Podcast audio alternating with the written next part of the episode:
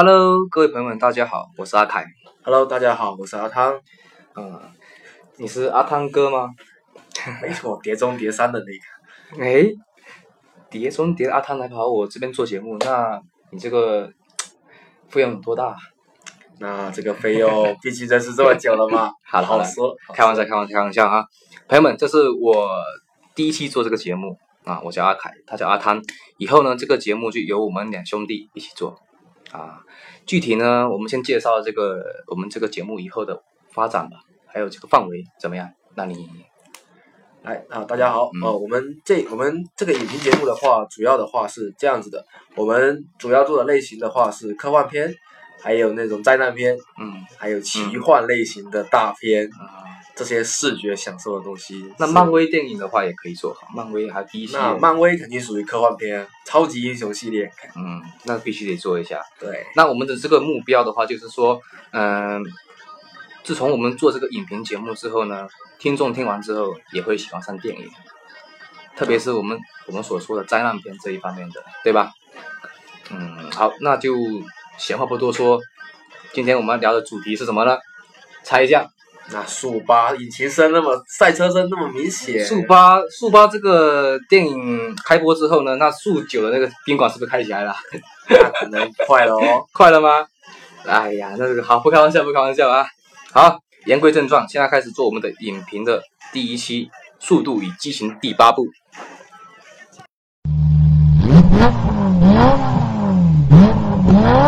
嗯，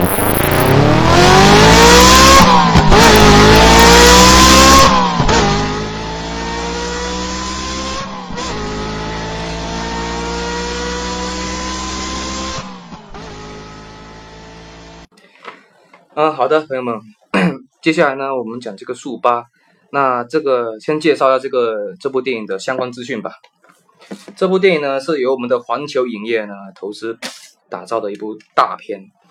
嗯，当然这部电影呢跟第七部是有不一样的啊，那就是我们的保罗沃克还有我们的那个他的老婆米娅也没有参与在里面的。虽然说很多听众你们也感觉出来，这部电影少他们两位也是有点可惜，对吧？那是，哎呀，那其实这部电影呢，很多大角色都在里面，包括我们的巨石强森，很多人都这么叫叫他路霸，其实呢，他的真名叫做道恩强森，还有我们的那个大反派查理茨塞隆，她是我们的女神，你觉得呢？当然是女神了，不然怎么可能获得那影后的大奖？还有我们的一个一位最帅气的一个男演员，就是杰森斯坦森啊，他那身材巨型，哇，动作非常敏捷，很多女孩子在看的时候都感觉哇，太棒了，太棒了。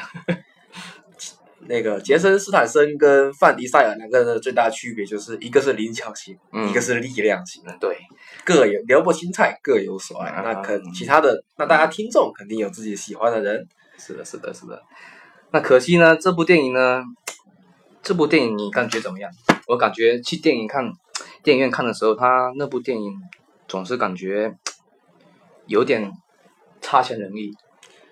这部电影的话，嗯它是想描述一个比较特别的剧情，但是他这个剧情方面，感觉他的他的穿插有点太快了，他没有办法做到那个让大家说一目了然，需要一个需要一个深思熟虑的过程。嗯嗯，那好，那我们现在就开始为这个电影打分吧。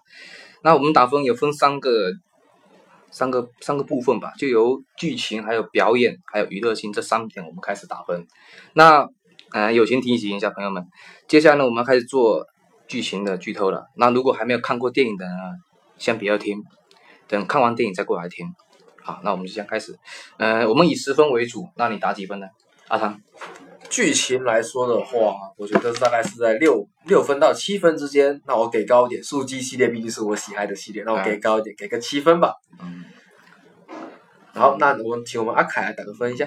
我这个分的话就有点有点有点低了，嗯，五点五吧。为什么说五点五呢？因为这部电影说剧情的话，我很多朋友啊跟我去看的时候，他给我第一感觉，看完之后跟我第一感觉就跟我讲说他在讲什么啊？啊，这个为什么会这么说呢？因为他剧情一开始的时候是有有主题的，可是中间有插入好多角色，他讲不是很清楚，会反而把这个剧情打得很乱，很零散，对不对？然后呢，嗯，这个五点五分我是这么觉得的，因为第七部我们可以把第七部拿来对比吧。第七部的话，我感觉它剧情的一条线的很明确，有感情线、动作戏，还有它那个反侦查的一些各方面的破案的一些呃一条线，我的感觉还是比较清楚的。而这一部呢，虽然说把它的那个特效给升级了之后呢，可是剧情上就有点有点有点有点有点不是很那个明确。然后他你你打是六点几分啊？我打的是七分，七分。那你七分你讲一下。其实这一部戏的话，它跟上一部戏的区别是在于说，说上一部戏它在保罗保罗在拍到一半的时候，他这个突然不幸不幸那个遇呃不幸去世了，嗯，他这个导致他这个拍的戏的话，让我们感觉就是视觉上面，因为他有掺杂一些替身啊，还有保罗的哥哥跟弟弟这样子，嗯嗯，对对对。视觉上面，因为它有一些替身戏剧，所以我觉得它视觉上面给我们的刺激不是那么的自然跟连贯。嗯嗯。然后，但是呃，我我们现在来重点讲一下这个速八这个剧情。速八这个剧情，然后呃，速八的话是在速七的结尾，就是那个呃多姆夫妇跟保罗夫妇两个两个两部车同时呃不同，就是走上了两个分歧的道路，这代表说这一部戏进入了一个。转折点，那速八呃速八的剧情是在多姆他呃蜜月的时候，他收到了一个包裹啊，收到了一个一段小视频，然后视频里面应该是艾琳娜跟他的儿子布莱恩两个人被抓被反派抓走，然后以此来威胁多姆背叛他的家族，从而不然就要把他们杀掉。所以，然后呃，多姆又担心说，一开始不知道他们被抓到哪里去了，然后他告知自己的兄弟，万一救没成功，把他们害死了，那他肯定后悔终生，他就只能什么都不告诉自己的兄弟，然后自己一个人默默的走上了黑化的道路，那也受到了很多的误解，嗯嗯，然后最后，然后呃，通过他自己深入敌后，然后。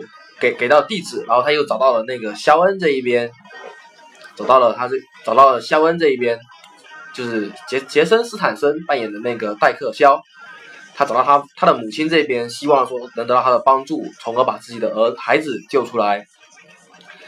然后整个剧情就是以这样的线路往下走，但是最后，呃，反派这个赛佛这边他。就是因为多次多姆这边有一些特殊的行为，导致他已经恼羞成怒了，从而得罪了多姆，为他自己的灭亡加快了进度。嗯，好，那我中间也插一插一个小段曲，就是说，你刚刚说这个剧情哈，讲的是挺有挺有挺有一条线的，但是呢，他一个系列来讲的话，第一部到第八部的话，第三部的话，好像那个范迪塞尔没有参与这部电影，对吧？他应该来讲的话是在第七部之前，因为他那个韩嘛，日本那个韩出车祸了，是吧？然后呢，第第七部的话就有消息得知韩去世了，是不是？然后呢，应该来讲的话，朋友们，这个剧情的话呢，跟第一部跟第八部的话，中间它是有有点混乱的。按道理是第一步、第二步、第四步、第五步、第第六步。第三、第七、第八步应该是这样子，没错吧？嗯，没错。嗯哼，那但是我们这边来说的话，我们目前来说只聊速七跟速八这两个剧情是否连贯。嗯哼。那在我这边看来的话，是一个连贯的过程。然后最后呢，他呃，反派赛佛枪杀了艾琳娜。嗯。然后呃，导致多姆。呃，彻底下定了决心要把赛佛一网打尽。他已经安排好了所有的后手，然后并且这些后手也已经完全成功了。所以我觉得这一部的剧情的话，虽然它中间呃片片景呃的场景穿插的比较快，但是它这一部的剧情我觉得是比较连贯的，也不会说很混乱。只是说它这个不能说让大家一目了然，需要大家看完电影之后进行一个小思小小的思考。好的。哎，那接下来阿凯，你刚才打了这个五点五分，你有提到说说你有朋友跟你说他这个剧情看不太清，嗯看不太明了，嗯，那这个是真的看不懂呢，还是因为有其他的一些东西呢？阿凯来跟我们说一说。嗯，这个五点五分为什么我这么打是有原因的，因为这部电影里面的很多 bug，很多逻辑上过不去的。虽然说很多场面是很夸张，但是呢，正常逻辑上确实是过了点。啊，比如说第一点，刚开始的时候呢，他们在大在那个古巴古巴那边对吧？好像在古巴那边，然后呢，他大表弟出了事情，他过去帮忙，然后竟然用一辆破车。跟那那位，呃，大胡子，是大胡子的，那不能说大胡子，应该是他地主，那边是他地主，他地盘对不对？那个大胡子，好，那就大胡子吧。跟那个大胡子在比车的时候，那个大胡子人他的引擎是最高级的，而他那辆破车，既然跟他比，就放了一个氧化氮加速器。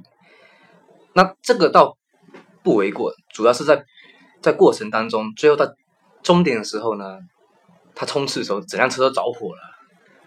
可是为什么 这点我是不理解啊？他你说为什么他怎么开已经着火有一段路程了，为为什么就不爆炸呢？难道这是所谓的欧美车质量就这么好吗？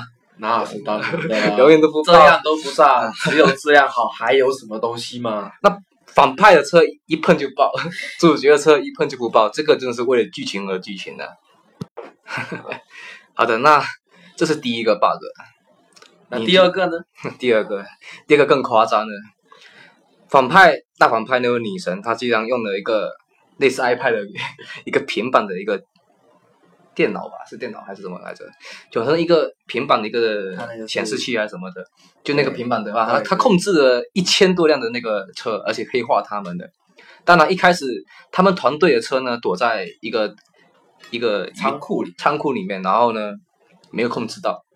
可是呢，偏偏在多姆在躲的躲那些团队的时候呢，他们用钢索把多姆的车给锁住的时候，那个时候为什么反派女神为什么就不把他的车给控制下来呢？眼睁睁的看着他多姆被他们团队给锁住。只是在旁边说一些，哎，多姆快跑，多姆快走。嗯，对对对，这个确实有点夸张哈。但在这个中中间还发生了一个也有趣的东西，可能观众在看电影的时候没有注注意看到，就是他们五辆车是五辆车吧，啊，对，好像是五辆车锁住多姆辆车的时候呢，而且锁住的同时他车往后往后退，基本上把他牢牢的锁住了，根本动不了，对吧？可是为什么多姆还能把他的车往罗曼，就是那个黑鬼，搞笑黑鬼，往他那辆宾利上撞过去？为什么还能撞过去呢？因为车被牢牢锁住了，他们还四辆车已经把它扣住了，为什么还能往前走呢？这个有点奇怪。这个是比较奇怪的地方。嗯。不过它这个场景之前它是这样子，它是有一个、呃，他们轮胎不停的加速，然后呃，多姆他打开了液化氮的加速器，嗯，那往前冲，对他嗯。他这个本来就的马呃马马力比较大，其他车拉不住他，嗯。然后他突然又开了液化氮，马力更大，然后要往罗曼那边冲过去，罗曼害怕胆小，啊，对，他怕嗯他怕车子被撞，所以他自己也往后退，那无形中就给他拉开了空间。但这个空间也未免太快了点，他那个锁这么住，他就算液化体加快的话，也快不到哪里去，因为他们是往后退的。你要想，这个是两方向在走的，对，也是也还是有点有点逻辑过不去的，对不对对对，？OK，啊，那就第三个 bug 的话就，我就感觉这个第三个 bug 我不知道你要不要讲，感觉也是没什么主要的，你可以说看看。嗯那就是 就是当时那个多姆在飞机上，然后看见那个他之前的女朋友，他前前女友，然后还抱着他的自己的儿子。那个时候，在走之前，他把那个他脖子上挂那个吊吊坠，对，挂在那里。其实呢，这个结尾它是它是个定位的，对，它是有闪红灯。对，有闪红灯。那它闪红灯的情况下是背对敌人的，可当把他那个吊坠挂在墙上的时候呢，他居然没闪。但这个就就就就算了，但是为什么这个大反派他是个黑客，这么厉害的黑客，他的那些电子设备居然没有查出这边有个定位定位仪，对吧？这个就更说不过去了。啊这有可能就是我们说的最危险的地方，就是最安全的。啊，这个就是属于不合逻辑，不要瞎扯。OK，那第四点的话呢，跟第二点有点有点类似，就是在那个最后那段燃爆的那一段潜水艇。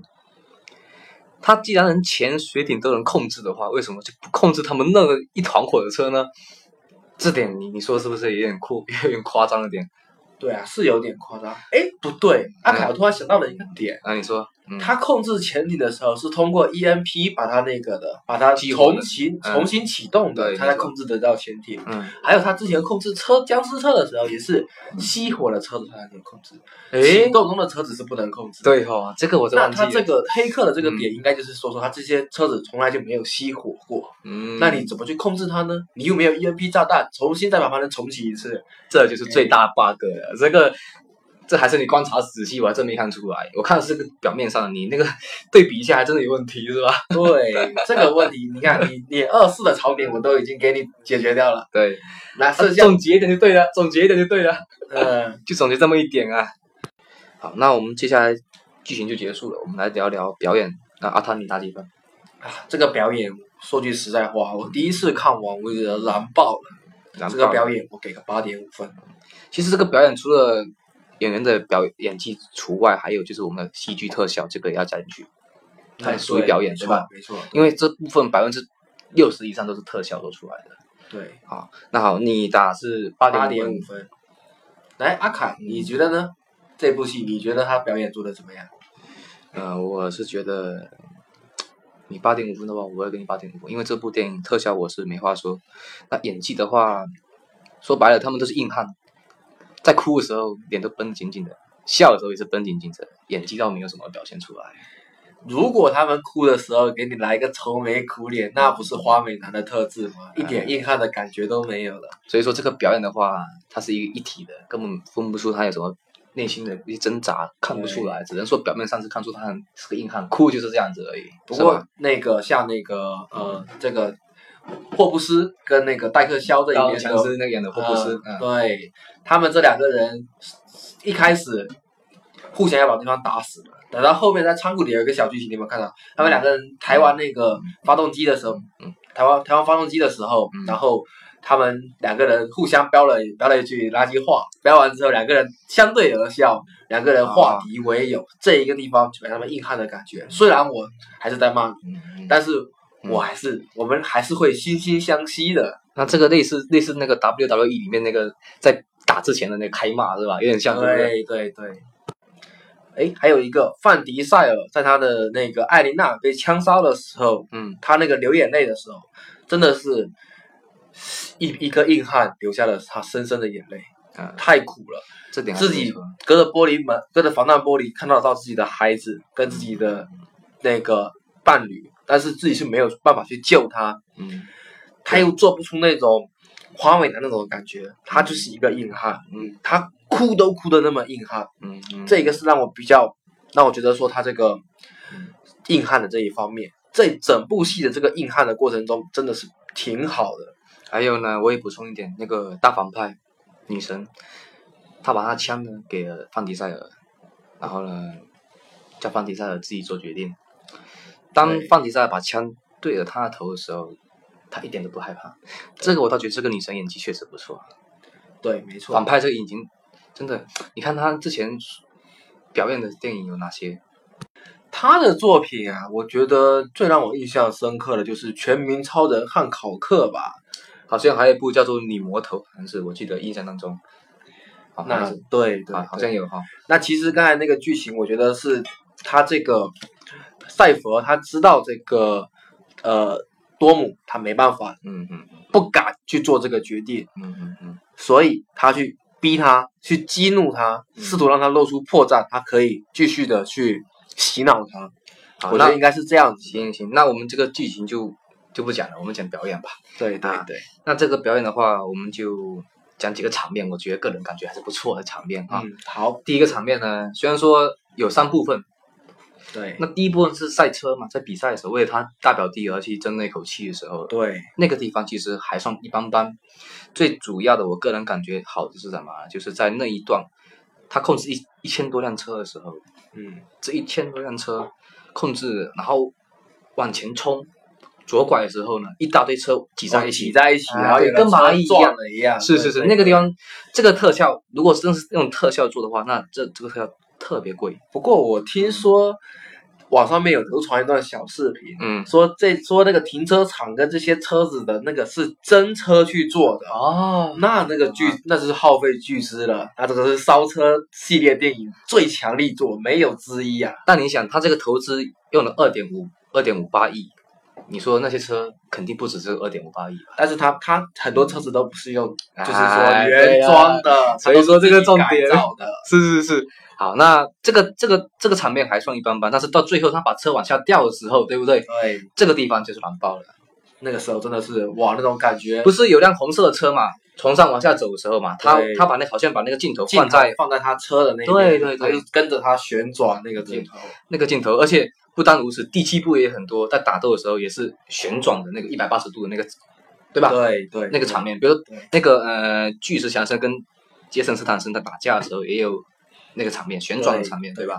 啊，这个场面就是比较我觉得监狱打斗那个场景也不错啊，啊，对对对，那个场那那个场景是燃爆了。嗯，说句实在话，就是他本来那个道恩强呃，本来霍布斯是不想跑的，嗯，但是被戴克肖跑出去了，出于正义感就想去抓他，他就干脆冲出来了。结果他原来是因为是一位那个警探，结果他抓了很多人，嗯，很多人让他死，一个个冲上来送给他，痛恨他一对，一大堆一个人拿刀上来要送要要杀他，结果一个个都送给他命的。而且这一场戏哦，他的成功还不单只是表演打斗，还有他背景音乐，对，背景音乐的背景音乐的搭配，燃爆了。也是很赞的。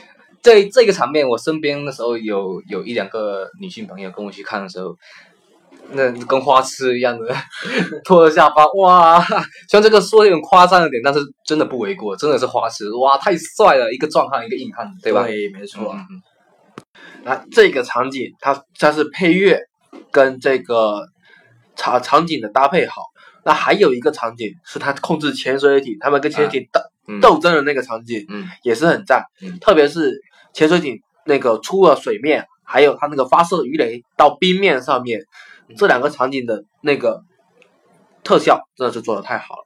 后面还有一个热导导弹要追着那个多姆，那个然后多姆那个他那个场景呢，我有想到一些东西，就是他是冲上了冲上了那个呃雪堆，然后再一个漂移下来，然后上去的那一瞬间，因为通过雪堆把他那个热的热能减弱，摔掉，对，嗯然后再漂移下来，这一个这个甩掉那个热导进热导导弹的那个这个这个想法嗯。非常赞。啊，对，这个还是比较新颖的一个一个手段啊，，特别还是说嗯。他最后那个加速，让自己的前轮翘起来，然后并且爬上了那个冰面，跳上去，对，然后最后通过撞撞击那个呃潜水艇的那个凸起的那个角，嗯嗯嗯。从而把热导导弹转移到潜水艇上面去，嗯，嗯。这一方面是没问题，而且他最后那个爆炸，这个爆炸做的非常的烂，太燃了，而且它那个爆炸同时，我能插句话吗？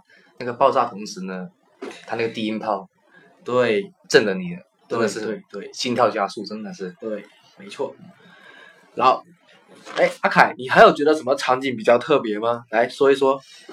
特别的话就是，我可以补充你下面你刚刚说那个它爆炸之后嘛，它是车往下掉的时候，它人是跳出了车，对不对？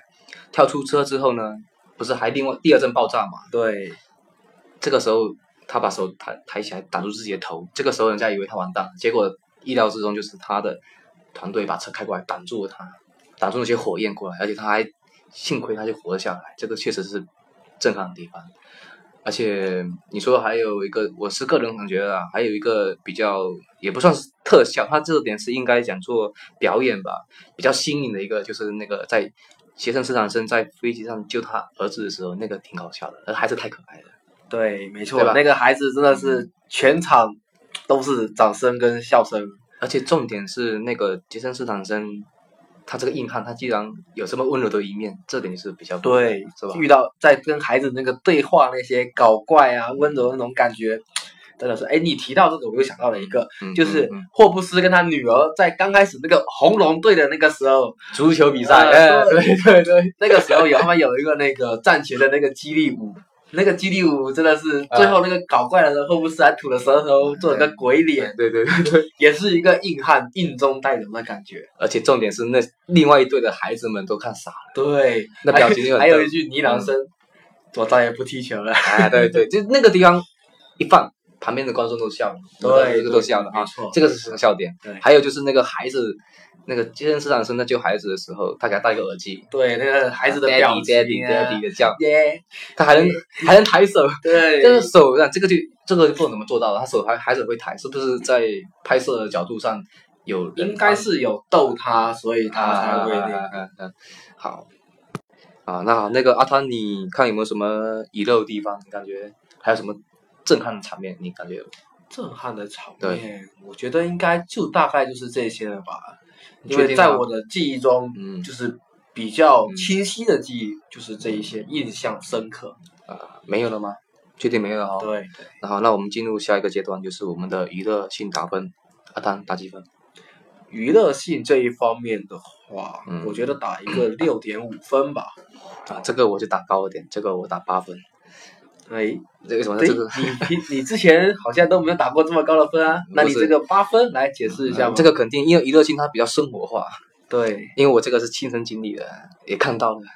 因为怎么讲，这个娱乐性的话呢，这部电影给给观众带来的不单只是光影感受而已，它还给对各位朋友们带来的就生活上的一些小情绪。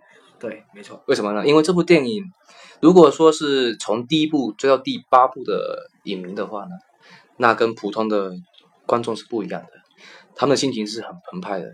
这点，因为我本身我也是速速激这个这个系列的一个死粉吧，嗯，没错。真的。然后呢，不单只是这样子，有很多朋友在上映的前几天，比如说我们这部电影是十四号上映，对吧？对，在那之前，哇，那个激动的睡不着觉。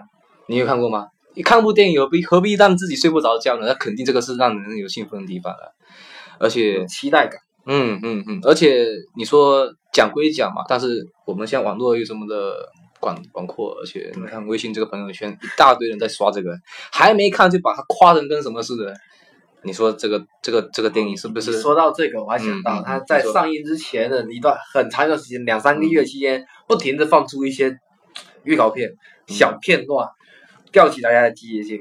你说到这个朋友圈，我想到一点，对，你说，嗯，当天晚十四号凌晨的时候，我的朋友圈也被刷爆了，啊。一群人在看首映，对，刷的我，哎，有点饥渴难耐啊。他刷刷首映，他不单只是刷照片，他还刷视频，是在首映排队进进检票口的时候，那一堆跟蚂蚁一堆的人，你看那个，哇，虽然说第七部人也是挺多，但是没有第八部这么多人。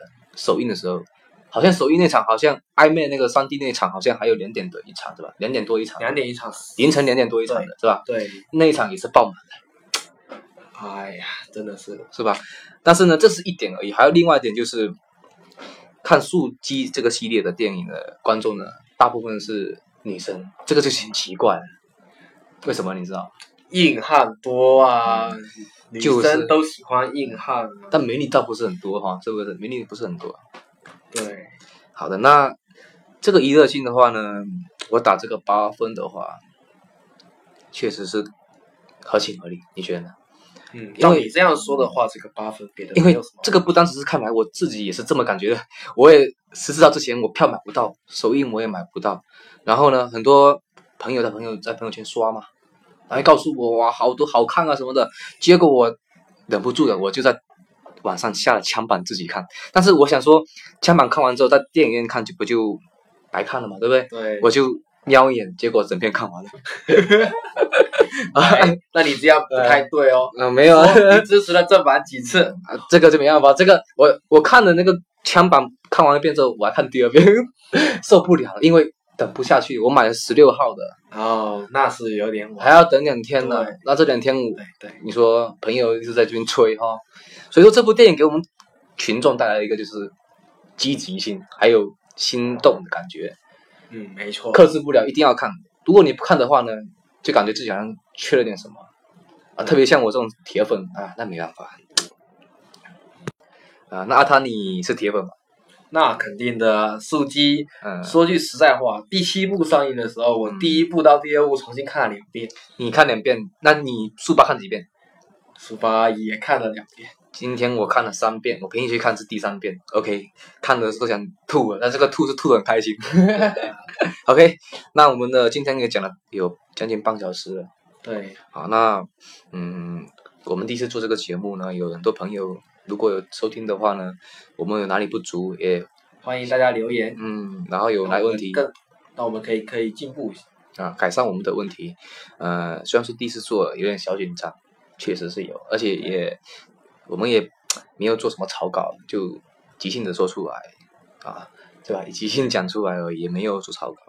呃，希望下一期呢，我们的电这个影评我们会做好一点。那也希望朋友们来给我们的留言，这个留言对我们讲很重要，真的很重要。对，可以说提出我们找出我们的不足，让我们可以为大家带来更好的节目。啊、对，那嗯、下一期咱们要做什么啊？下一期啊，嗯，诶，银河护卫队是几号上映来着？呃，我看的是五月五号。五月五号是吧？还有十多天。那我们中间，我们两个找一部好一点的片看一看。对，我们一个礼拜应该有两期节目会会寄上传给你们听的，一个礼拜两做两期节目，个礼拜一期，一期吧哈。对，一个礼拜一期。如果有偶尔有空的话，我们会多做一期，一个礼拜最多就两期这样子。嗯、如果说还有十多天的话呢，我们这个，嗯，不然就院线的电影不一定要做，我们可以做一些比较说，呃，大陆没有上映的 R 级的电影，R 级的电影对吧？者说上映一些，就是说周边上周边国家的一些我们觉得还不错的电影，我们可能也会稍微的说一说。还有呢，就是呃，朋友们，你们可以留言，如果你们喜欢看什么电影，哦，还有什么类型的，你们可以留言，我们一起看一看，然后给你们做一些影评，对对对。这个这个可以吧？哈对可以可以。然后呢，如果说喜欢看鬼片的朋友们，这点符合我。阿凯我也喜欢看鬼片，特别是泰国跟日本的鬼片。我喜欢一个人在房间里面关着灯，放好放戴着耳机，然后一个人看。哇，你敢不敢？阿汤，我看鬼片比较少，嗯丧尸片会多一点。丧尸片不是有个世界僵尸僵尸世界大战是吧？有两部，好像听说拍第二部了吧？对我之前是看了一部叫《群尸王过界》，那一部的话血腥场面还是不错的。诶，嗯惊悚片啊，凯，你觉得呢？惊悚片的话，你只拿国家的，欧美那边的嘛，像这个嗯《惊声尖笑》啊，尖叫，尖笑？尖笑那个是搞笑片。哦，啊，这个可能你也看多看忘掉了，是不是？对对对，不过那个惊悚片我看的会比较少，不过血腥片我跟你看的一样多，特别是那种《隔山有眼》第一、第二部，还有那个《肢解狂魔》有五部，还有《致命弯道》有六部，我也都看了。那《电锯惊魂》这一方面的话，说白了也就不看了，那个有点有有点恶心，心理上的这方面折磨确实让人不好受。